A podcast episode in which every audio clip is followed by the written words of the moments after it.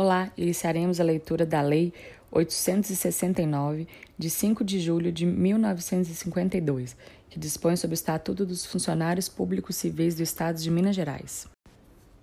Nesse episódio, iremos ler os artigos 1 a 14 e o artigo 23.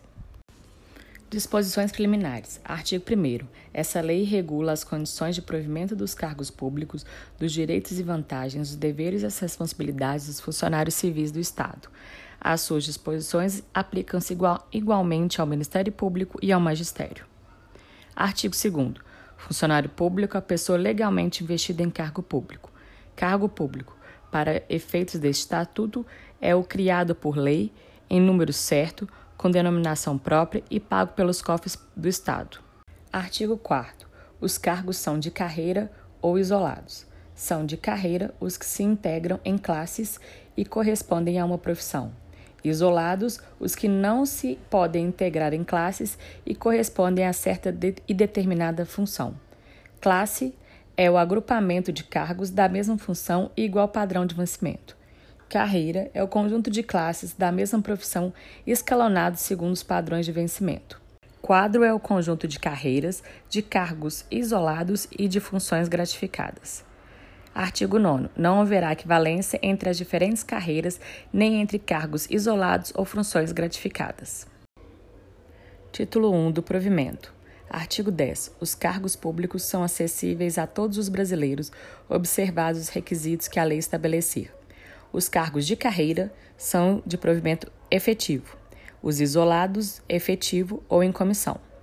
Compete ao governador do Estado prover, na forma da lei e com as ressalvas instituídas nessa Constituição, os cargos públicos estaduais.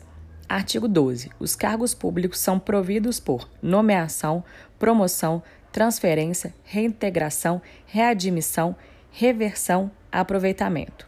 13 só poderá ser provido em cargo público quem satisfizer os seguintes requisitos: ser brasileiro, ter completado 18 anos de idade, haver cumprido as obrigações militares, estar em gozo dos direitos políticos, ter boa conduta, gozar de boa saúde comprovada por inspeção médica, ter habilitado previamente em concurso, salvo quando se tratar em cargo isolado para os quais não haja essa exigência, ter atendido às condições especiais, inclusive quanto à idade, prescrita no respectivo edital do concurso.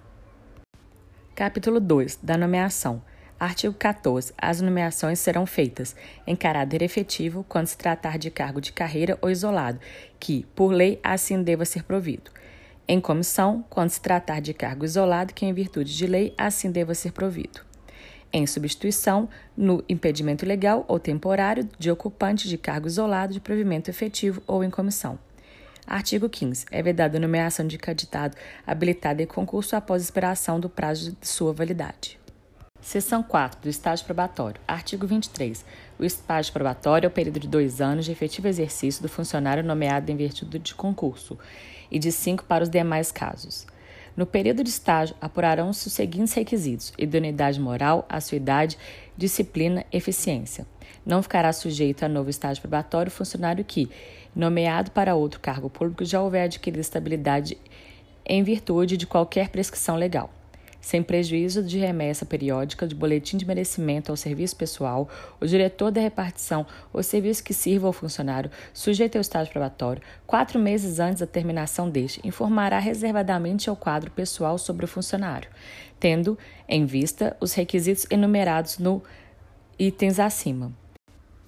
Em seguida, o órgão pessoal formulará parecer escrito opinando sobre o merecimento do estagiário, em relação a cada um dos requisitos e concluindo a favor ou contra a confirmação. Desse parecer, se contrário à confirmação, será dada vista ao estagiário pelo prazo de cinco dias.